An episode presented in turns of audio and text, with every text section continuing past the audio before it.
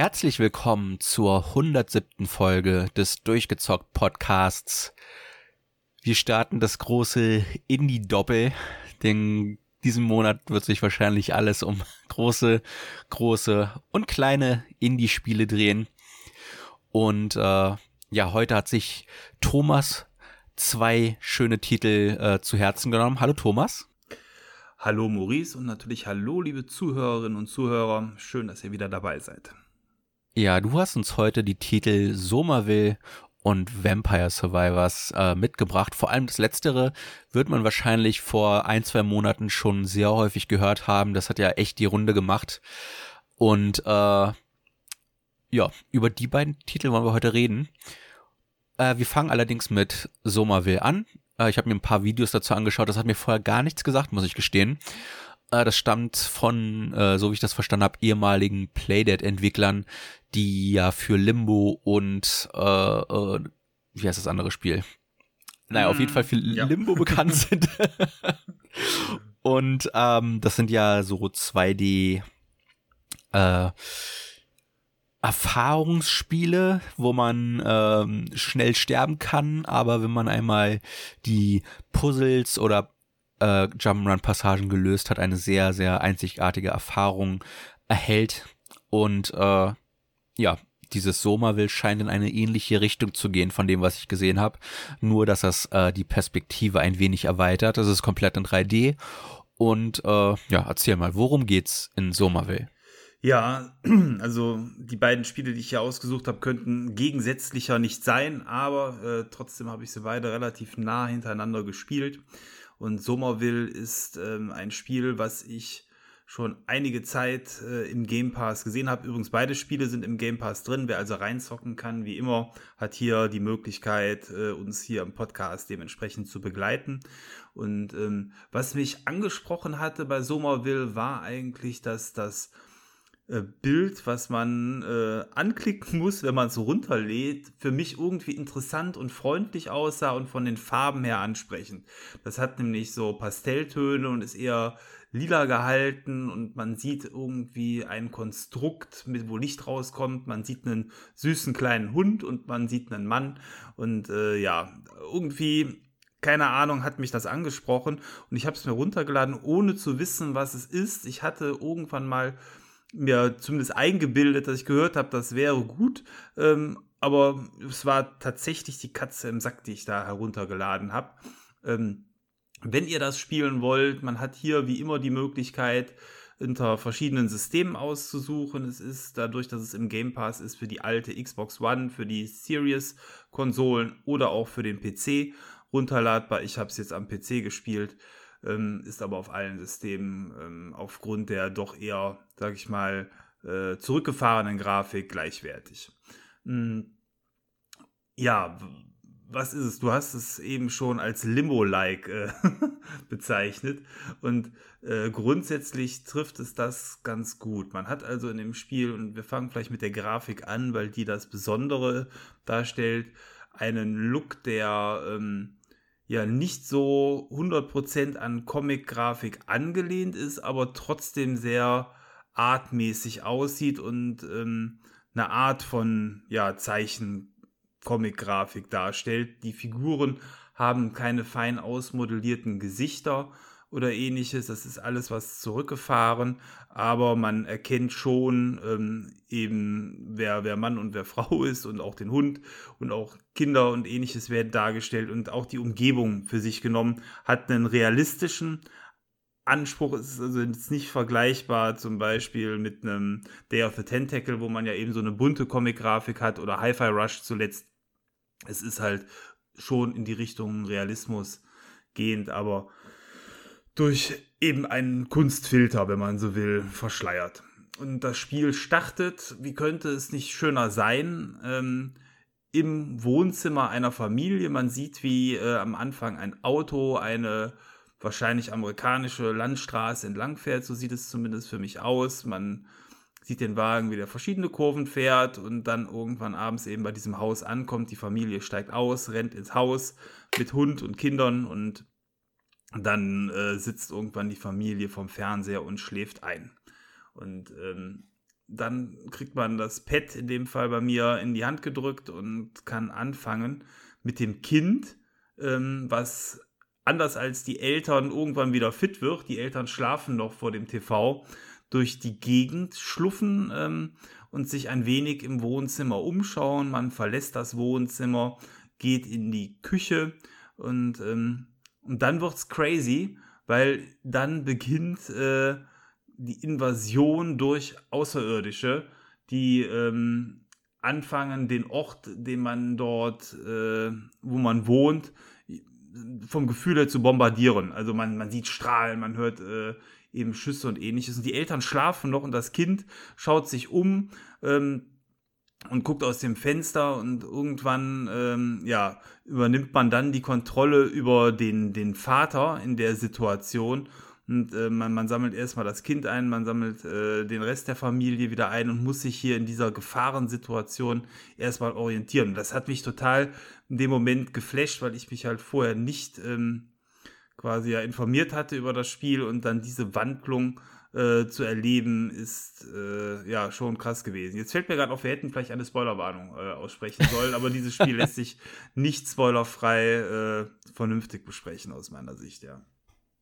Ja, ich denke mal, das wird auch im Anfang direkt passieren. Also äh, ich denke das sind mal, die ersten drei Minuten, aber der Impact auf mich war trotzdem ja. entsprechend groß, weil damit hatte ich jetzt irgendwie so gar nicht gerechnet. Das war so eine Folge Akte X zum Mitspielen oder ist das ganze Spiel im Übrigen, ja. Ja, aber der Anfang, jetzt wie du ihn beschrieben hast, hat mich direkt an Last of Us erinnert. Da spielt ja auch erst die Tochter im Haus. Ja. Und äh, nach und nach geht dann das Chaos in der Stadt los bis dann der Vater auftaucht und man dann über ihn die Kontrolle übernimmt. Also, das scheint so im, im Horror das Setting zu sein, was sich gut verkauft. Äh, ich sehe aber Bilder, wo du auch mit der, ich vermute, es ist die Tochter. Ich weiß es nicht, es ist sehr unklar auf. Genau, auf es ist ein Kind äh, einfach. Ne? Ja, wo du mit beiden äh, zusammen unterwegs bist. Und äh, was man halt sieht, ist, was du schon gesagt hast, und das hat einen realistischen Look, aber es ist sehr einfach texturiert. Also es ist alles irgendwie einfarbig und dadurch hat es so einen leicht äh, artistischen Look. Und gerade der Screenshot auf Steam, wo man diese lilanen Alienlichter sieht, der ist schon sau atmosphärisch. Und ich glaube, was das Spiel ausmacht, im Gegensatz zu äh, Limbo oder ich habe es gerade nachgeschaut, Inside heißt das andere Spiel, ist, dass du in diesen äh, Passagen, die, so wie ich das in den Videos gesehen habe, auch an sich 2D aufgestellt sind, aber tatsächlich auch dich 3D bewegen kannst, also sprich auch in die Tiefe gehen kannst und nicht immer auf einer Ebene an Bewegung gefangen bist. Und ja. ich denke, das wird auch viel zu der Stimmung, aber auch zu den Puzzeln wahrscheinlich äh, beitragen. Ja, genau. Also die, die Kamera wechselt innerhalb des Spiels regelmäßig. Man hat nicht nur diesen sturen Blick eben von aus der Super Mario Perspektive, so nenne ich es mal, äh, sondern die Kamera wechselt und die, so wie die Kamera wechselt, wechselt auch die Möglichkeit für dich, sich zu bewegen. Ähm, beim Balancieren über einen Baumstamm ist man quasi dann doch irgendwo festgekettet auf dem Baumstamm. Man kann da nicht runterfallen, so großartig. Äh, auf der anderen Seite, wenn man jetzt das Haus erkundet, kann man natürlich nach vorne und hinten laufen. Und erkunden ist wichtig in dem Spiel. Vielleicht ähm, da äh, ein, zwei Sätze auch zur Spielmechanik, wenn man am Anfang in dem Haus ist, äh, um da das so ein wenig zu beschreiben. Man kann mit vielen Gegenständen im Haus interagieren, muss man auch. Zum Beispiel als Kind muss man die Schubladen aus den Schränken herausziehen, um sich damit eine Art ähm, Treppe zu basteln um quasi vom Boden dann über die Schubladen oben auf die Spüle zu steigen und dann aus dem Fenster überhaupt rausschauen zu können. Also das sind so Dinge, die man machen kann. Das sind alles auch keine Riesenrätsel. Das Spiel ist eher unaufgeregt. Ähm, das, was einem in, an, an Steinen in den Weg gelegt wird, war für mich alles relativ schnell lösbar, wenn man sich damit ein wenig auseinandersetzt. Hm, man muss auch nicht großartig irgendwelche Gegenstände kombinieren, ähm, die jetzt ganz weit weg sind, aber eben innerhalb eines Screens dann teilweise schon als Beispiel, dass man Stromkabel zum Beispiel auf einer Seite aufnimmt, einen Raum weiter geht und dann das Kabel da in die Wand drückt oder ähnliches zum Beispiel. Also solche Rätsel gibt es schon oder ähm, dass man was durch die Gegend schiebt, ja. Äh, macht's aber finde ich an der Stelle eben jetzt nicht zum schlechten Spielen, nur weil die Rätsel da nicht so bockschwer sind, sondern das unterstützt einfach die Atmosphäre, die man in dem Moment hat. Und Atmosphäre ist, glaube ich, das auch, was das Spiel für mich am stärksten ähm, oder am besten kann, denn ähm, man hat das Spiel innerhalb von relativ kurzer Zeit gespielt, so ich würde sagen vier Stunden oder so waren es. Ähm, das heißt, man kann es an einem Sonntagnachmittag spielen oder von mir aus auch auf zwei Tage aufteilen. Dann hat man es durch und eine schöne Geschichte dementsprechend erlebt. Wie kommt das Spiel daher? Ist das dialogfrei? Weil das war ja auch eines der Merkmale von den Playdead-Spielen, dass die komplett ohne Dialog auskommen. Oh, das ist eine sehr, sehr gute Frage. Jetzt muss ich in meinem Gedächtnis kramen. Ähm, es mag Dialoge, doch, es gibt vereinzelt, glaube ich, Dialoge. Die sind aber selten und ausgewählt, weil, das kann ich schon mal sagen, also ich hatte gerade äh, angedeutet, es beginnt mit der, einer Alien-Invasion und ähm, das hat zur Folge, dass danach die Welt sehr, sehr leergefegt ist. Äh, man findet vereinzelt andere Menschen, mit denen interagiert man auch, aber es ist kein klassisches Adventure-Spiel, wo an jeder Ecke jemand steht, mit dem man sich dann unterhält und dann geht es weiter. Äh, ganz im Gegenteil. Ähm, vielleicht auch noch äh, so, so grundsätzlich zur Spielmechanik. Ähm, es ist dann so, dass ähm, diese Aliens Artefakte auf der Welt herablassen. So eine Art Terraforming beginnt damit. Und äh, eines dieser Objekte kracht mitten in das Haus der Familie rein. Ähm, und die äh, Familie wird dann vom Vater an der Stelle erstmal gerettet, ähm, indem er unter anderem ähm, eines dieser Artefakte, die das Terraforming, so hat man zumindest am Anfang den Eindruck, äh, einleiten, berührt. Ähm, dadurch wird der Vater bewusstlos und als er dann irgendwann wieder zu Bewusstsein kommt und man dann auch die Kontrolle wieder übernimmt, ist die Familie weg. Also es ist eine klassische Familiengeschichte, die man hier hat. Der sucht Frau und Kinder, der Hund bleibt äh, noch bei einem, den nimmt man äh, mit. Das ist auch ganz nett, weil der immer so um einen herumläuft und so Hundesachen einfach macht. Also wenn man Haustiere mag, ist man da eigentlich ganz gut bedient schon an der Stelle. ja. Ähm, und äh, mit dem Berühren von diesem Terraforming-Objekt ähm, ist es so, dass der Vater dann wiederum Spezialfähigkeiten bekommt, um mit diesen außerirdischen Dingen zu interagieren.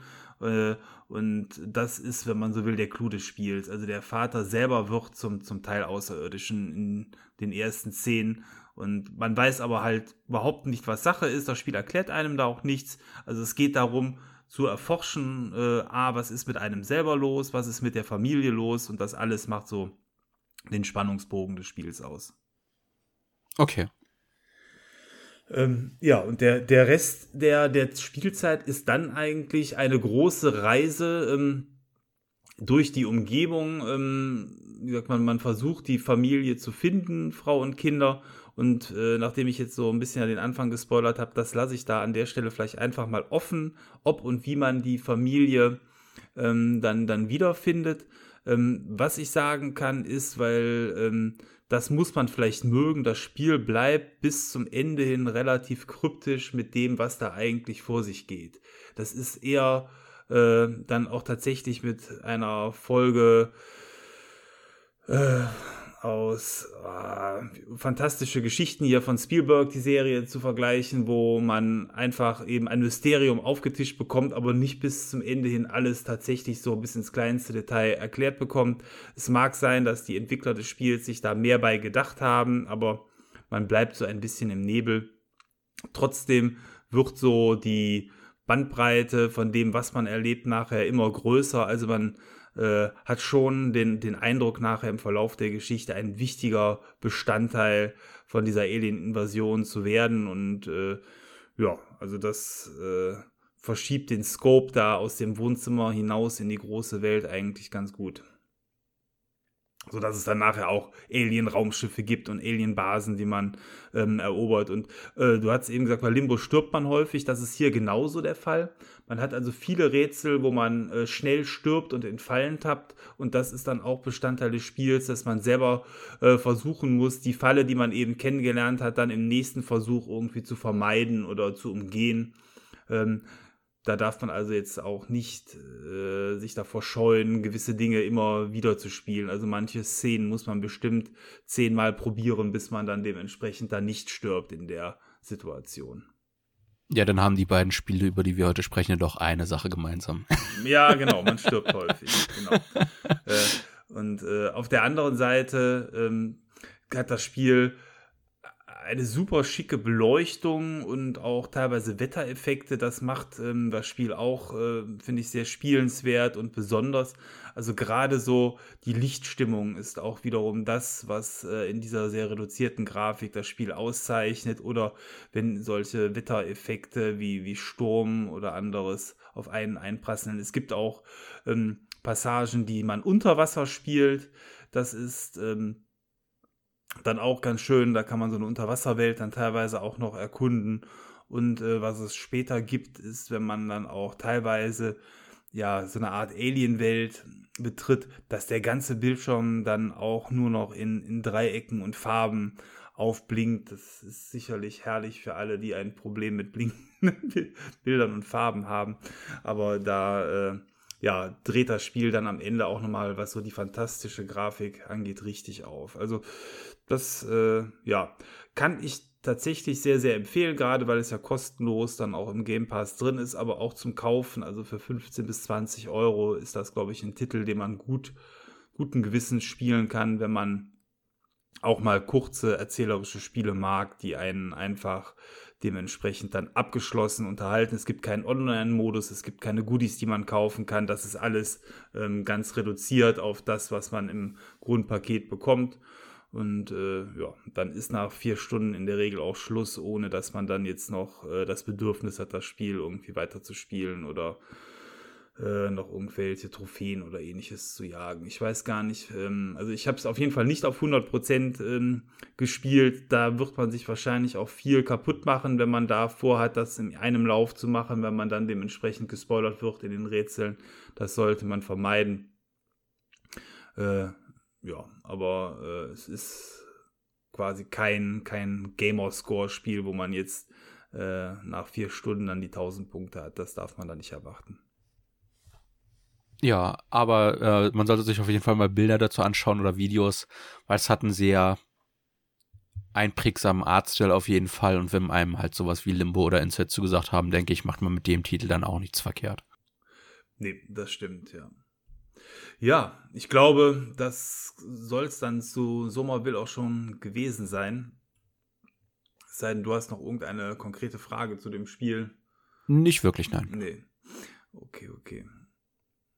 Ja, dann würde ich sagen, gehen wir weiter äh, zu Vampire Survivors, einem Spiel, was wiederum äh, einen ganz anderen Style an den Tag legt. Ähm, die oft beschworene Pixelgrafik ist hier nämlich Thema und äh, Vampire Survivors ist ein Spiel, was ähm, für mich von der Optik her, vielleicht starten wir äh, auch hier mit dem, was äh, eben sofort ins Auge sticht, was von der Optik her ähm, am ehesten mit mh, hm, wahrscheinlich sogar 8-Bit-Spielen vergleichbar ist. Ja, ich würde jetzt so spontan sagen, sieht aus wie ein 8-Bit äh, Castlevania fürs NES. Ja, genau. Also damit kann man es auch tatsächlich vergleichen.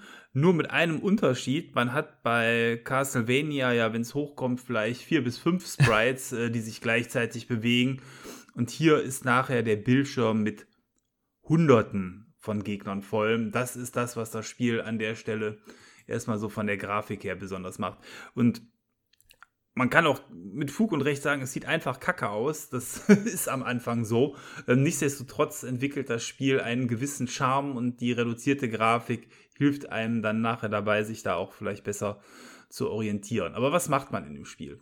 Vampire Survivors ist ein Spiel, was äh, einem die Wahl für einen der Hauptcharaktere äh, lässt. Das sind alles klassische Fantasy-artige Klassen, die man dort übernehmen kann. Ähm, vom, vom, vom Mönch über Kämpfer äh, bis hin zu Magier und ähnlichem äh, kann man auswählen. Und wenn man dann ähm, diese Figur genommen hat, wird man in die Spielwelt ähm, geschmissen. Man schaut von oben auf die Figur. Und das Einzige, was man tatsächlich machen kann, ist äh, die Figur zu steuern. Alles andere macht die Figur alleine. Die macht automatisch ihre Attacke, die macht ihre Kombos. Man steuert quasi nur die Figur. Und ähm, das hört sich erstmal langweilig an und ist auch irritierend, wenn man ja bei einem Diablo zumindest noch die Gegner totklickt. Selbst das hat man sich hier gespart. Es ist also das ideale Spiel, wenn man äh, quasi nur einen Daumen besitzt. Man kann es spielen, das ist ganz toll. Ähm, und ähm, die, ja, die, die, die Welt äh, verändert sich dann um einen herum in der Form, dass man aber dann durch die Bewegung, die man hat, immer mehr Gegenstände aufsammelt, wie man es so aus äh, Bullet-Hell-Shootern kennt, wie 1942 und Co. Und ähm, die Figur, die auf Level 1 an, am Beginn einer Session startet, dann immer stärker wird im Verlauf eben von einer Session. Und ähm, das Spiel ist ein Roguelike, so nennt man es, glaube ich. Das heißt, man spielt diesen Charakter so lange, bis er stirbt. Man nimmt ähm, dann keine Erfahrungspunkte mit, aber Goodies, die derjenige sammelt und auch Goldmünzen, und die kann man dann wiederum gegen permanente Verbesserungen eintauschen. Das heißt also, so ein Teil von dem, was man an Fortschritt hat, nimmt man mit und man startet dann die nächste Session wieder mit eben leicht verbesserten Werten und hofft äh, dementsprechend weiterzukommen. Eine Runde in dem Spiel dauert maximal 30 Minuten. Da ist am Anfang überhaupt nicht dran zu denken, dass man überhaupt mal 30 Minuten spielt. Die ersten Spiele, die werden unter 5 Minuten sein, was das Spiel am Anfang fand ich auch sehr schön häppchenweise äh, einen spielen lässt. Also dieses Gefühl, ach komm, eine Runde geht noch oder mal eben zwischendurch. Ähm, ich nehme gleich einen Podcast hier mit dem Maurice auf, aber 10 Minuten habe ich noch, da schaffe ich noch mal eine Runde. Genau das triggert das Spiel perfekt. Und ähm, wenn man dann aber nachher besser wird, äh, und das wird man dann irgendwann, wenn man es mehrere Stunden gespielt hat, äh, dann äh, ist es so, dass man dann aber eigentlich diese halbe Stunde eigentlich immer schafft. Was das Spiel dann am Ende auch wieder was behäbiger macht, äh, wenn man weiterkommen will. Aber ähm, das ist wie so eine Suchtspirale. Eben dieses Gefühl am Anfang, man stirbt schnell, man muss aufpassen und nachher wütet man nur noch wie ein äh, Halbgott durch diese ganzen Horden von Gegnern durch das ist schon äh, dann auch ein, ein, ein cooles Rollenspiel-Machtgefühl. Das, was man, glaube ich, mag in solchen Spielen, dass man einfach merkt, man wird immer besser und das äh, wird hier voll geliefert und gehört zum suchtartigen Gefühl dementsprechend dann dazu. Ja, also ich sehe jetzt schon an Gegnervarianz wird da auch nicht gespart. Äh, auf den Steam-Screenshots sieht man äh, Pflanzen, Lehm, Golems, äh, riesige, riesige Gottesanbeterinnen, ja. äh, Fledermäuse, also es ist auf jeden Fall viel Varianz geboten, aber meine Frage ist jetzt, ähm, gibt es dann auch Bosse? In ja, Intervallen zum Beispiel. Ja, ja, genau. Es gibt auch Bosse. Also die Figuren, die du gerade schon angesprochen hast, die gibt es äh, im Spiel und die gibt es dann meistens in verschiedenen Farben und dann auch in verschiedenen Größen und äh, auch mit verschiedenen Resistenzen. Also all das ähm, macht da die Varianz aus. Und es gibt dann auch immer wieder Bosse und diese Bosse werfen dann auch besonderes Loot ab. Und manche Bosse muss man innerhalb eines Levels auch töten, um bestimmten ja, Fortschritt zu erreichen, um dann überhaupt weiterzukommen innerhalb des Levels. Äh, ja, also Bosse gibt es, aber diese Bosse spielen sich eigentlich nur wie größere und härtere Varianten von den kleinen. Also es ist jetzt nicht so, dass man wie bei einem Diablo vielleicht eine richtige Taktik zu einem Bosskampf fahren muss. Man muss einfach was vorsichtiger sein und versuchen, ähm, den oft genug zu erwischen. Ähm, aber was eben da an der Stelle einem in die Karten spielt, ist, dass man ja immer besser wird. Am Anfang hat man von mir aus ein Projektil, was man abschießt und nachher schießt man selber so viel raus, dass der halbe Bildschirm auch mit den eigenen Projektilen nur voll ist und man sich immer mehr Raum um sich herum selber schafft und die kleineren, einfachen Gegner zerplatzen dann sofort und die tougheren, größeren, schwierigeren Gegner oder Bossgegner brauchen halt dementsprechend ähm, mehr Treffer, sodass man selber wie so an einer Art Satellit um diese Gegner herumschwirrt, weil man will den Abstand wahren, um einerseits eben die nicht zu berühren, weil berühren bedeutet Schaden. Auf der anderen Seite äh, will man aber auch nicht so weit weg, damit die möglichst gut im eigenen Angriffshagel drinstehen. Und ähm, jede Runde die man spielt, ähm, startet man mit einer Waffenart, die man im Vorfeld sich aussucht. die anderen Waffen sammelt man im Verlauf des Spiels. Und man steuert das dadurch, dass man zum Beispiel sagt, okay, wenn ich jetzt die Äxte nehme, die belegen einen Slot, dann kriege ich als Beispiel nicht die, nicht die, äh, äh, nicht den Bogen. Und dann ja. musst du dir selber entscheiden, sammle ich jetzt die Axt auf oder sammle ich den Bogen auf oder hoffe, dass der Bogen noch kommt. Weil das Ganze ist je nach Lauf, äh, den man macht, per Zufall gesteuert. Hm, nach meiner Erfahrung, wenn man geduldig ist und auch dann entsprechend lange überlebt, ähm, kommt auch immer die Wunschwaffe zu irgendeinem Zeitpunkt, die man haben will. Aber wenn man Glück hat, kommt die sofort und dann kann man die dann auch sofort innerhalb von einer Session weiter aufpimpen, weil die ganzen Waffen haben verschiedene Stufen. Ähm, oder wenn man Pech hat, kommt die halt nicht sofort, dann muss man durch Geschick etwas länger mit anderen behelfsmäßigen Waffen überleben. So äh, baut man sich den Charakter dann innerhalb von einer Session auf. Ja, also das äh, Spiel ist quasi von dem, was auf dem Bildschirm passiert, pures Chaos. Ähm, man hat verschiedene Level. Die Level haben alle auch einen einzelnen äh, Grafikstil. Ähm, dieser Grafikstil ist dann eben mal Schloss, mal Gewölbe, mal Oberwelt. Das variiert so ein bisschen und dementsprechend passen sich dann auch die Gegner an. Ähm, und ja, also was, was ich halt faszinierend finde, ist, dass, dass das Spiel, obwohl es so reduziert ist, einen so unglaublich äh, heiß macht, es zu spielen. Äh, und ich habe es teilweise ähm, wirklich an einem Abend auch mal mehrere Stunden gespielt. Das ist auch ein Spiel, wo man wunderbar dabei Podcast hören kann oder ein YouTube-Video auf einem anderen Bildschirm nebenher laufen lassen kann, ähm, weil es zwar die Aufmerksam braucht, Aufmerksamkeit braucht, aber teilweise auch nicht die ganz volle, in dem Moment, wo man sich einfach nur durch diese ähm, Gegnerhorden durchschnetzelt und was neben der Grafik ähm, zu diesem ja, guten Gefühl beiträgt, ist der Sound, weil diese Gegner, wenn die kaputt gehen, die zerploppen so wie Popcorn, kann man sagen. Und das geht dann nachher nur noch pop, pop, pop, pop, pop, pop, pop. äh, auch das hört sich gut an und fühlt sich unglaublich gut an, wenn man auf die Art und Weise da die, die Gegner kaputt macht. Also man kann es so ein bisschen vielleicht auch mit diesen äh, Luftpolsterfolien. Vergleichen, mhm. wo es einfach Spaß macht, diese kleinen Dinger kaputt zu drücken, obwohl das total hirnrissig ist. Und so ist dieses Spiel auch. Es, es gibt also bestimmt sinnvollere Spiele, äh, womit man seine Zeit verbringen kann, aber das Spiel ist so Guilty Pleasure. Es macht einfach Spaß, diesem Schwachsinn äh, stundenlang zu folgen. Irgendwann ist es dann aber auch gut, nachdem ich es dann irgendwie zwei Wochen sehr intensiv gespielt hatte, war dann so ein Maß erreicht, okay, jetzt will ich dann doch mal wieder was Vernünftigeres spielen, was auch mehr Inhalt bietet, aber ähm, ich habe es immer noch auf der Platte und ab und zu kehre ich auch noch mal zurück. Es ist also ein Evergreen wie Tetris, wo man sich vielleicht eine Zeit lang dran übergespielt hat, aber es wird einen nie mehr so ganz verlassen. Ja, gibt es ein Endstadium? Also gibt es irgendwann wirklich einen Endboss oder ist das wirklich nur auf diese 30 Minuten Sessions festgesetzt und äh, wenn du einmal durch bist, fängst du praktisch wieder bei Null an, in Anführungszeichen?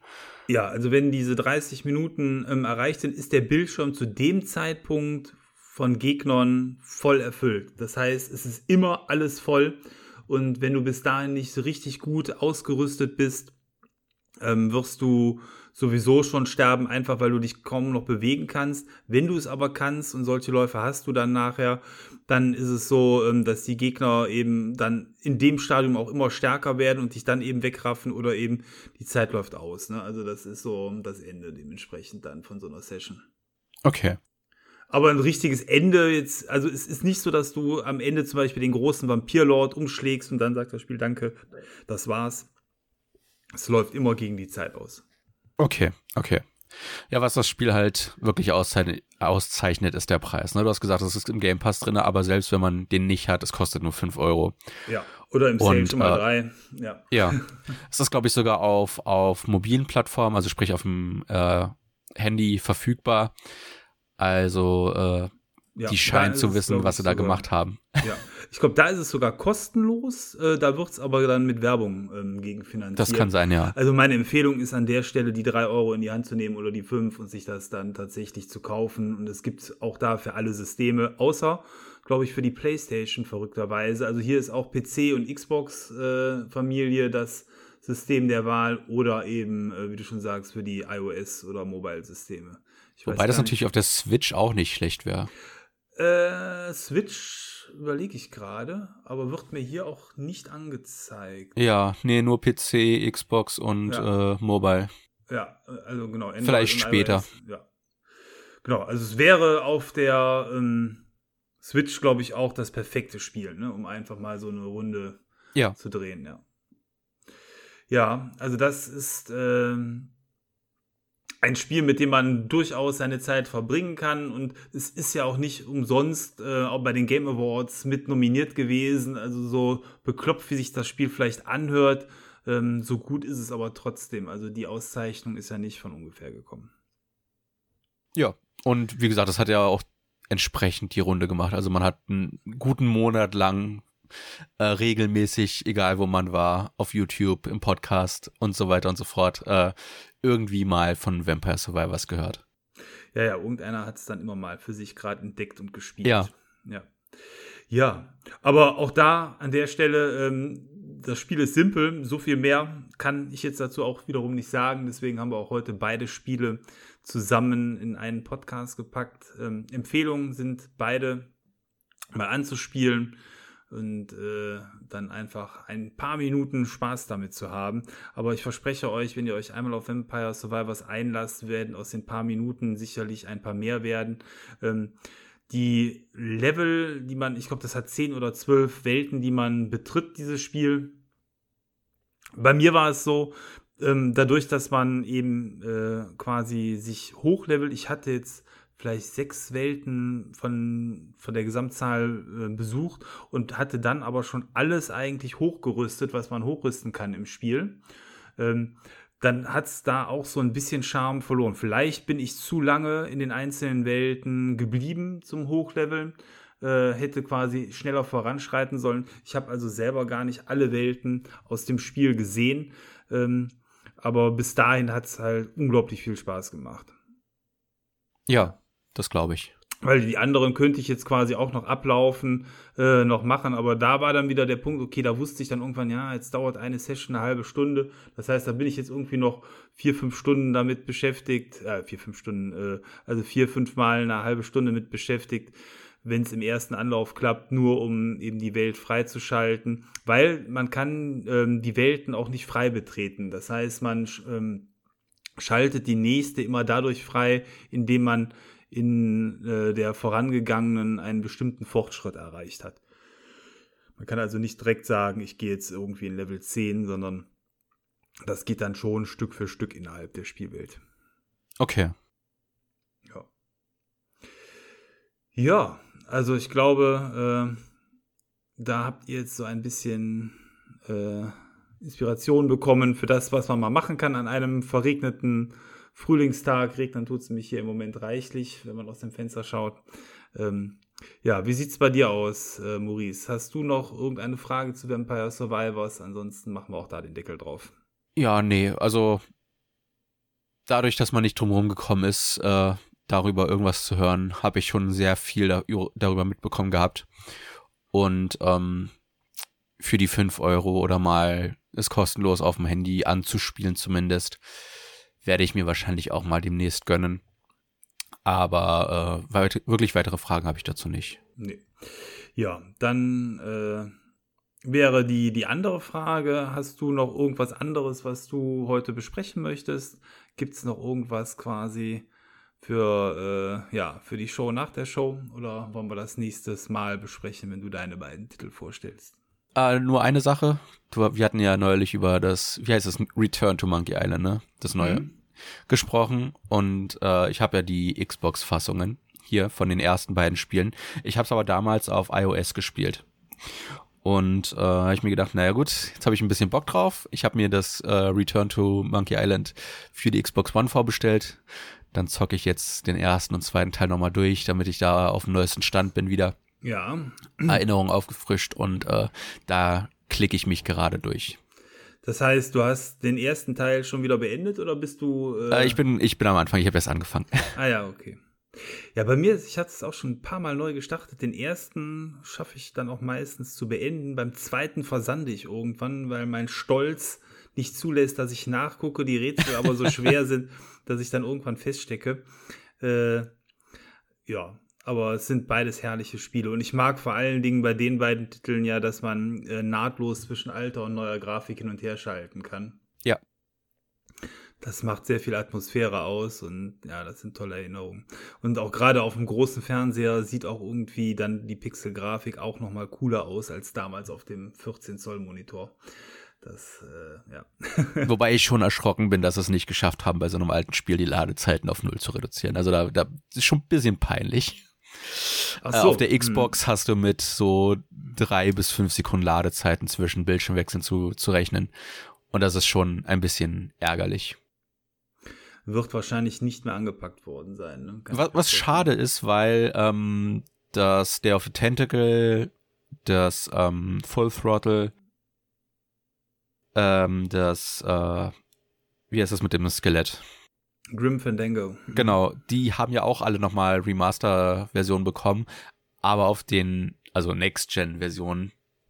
Das, das Monkey Island kam auf der 360 raus und die, die ich jetzt gerade genannt habe, kamen auf der PS4 und Xbox One raus. Und da hast du halt äh, flüssige Bildschirmübergänge. Ich finde es schade, dass sie nicht das, die, die Monkey Island Collection nochmal angepasst haben. Irgendwie mit einem Patch oder so, dass die dann auch auf der Next Gen äh, sauber laufen, aber nee, wenn du es auf der 360 spielst, hast du leider immer wieder kurze Ladezeiten zwischen den Bildschirmwechseln. Das ist vor allem halt bei einigen der Fetch-Quests sehr nervig, wo du hin und her laufen musst. Ähm, ja, da bist du manchmal in der, länger in den, den Ladebildschirm gefangen als in den eigentlichen Bildschirm.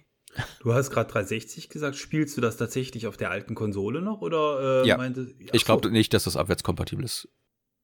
Mm, doch, würde ich jetzt Sicher? behaupten. Ich glaube schon, ja. Aber Glauben ist nicht Wissen, äh, insofern.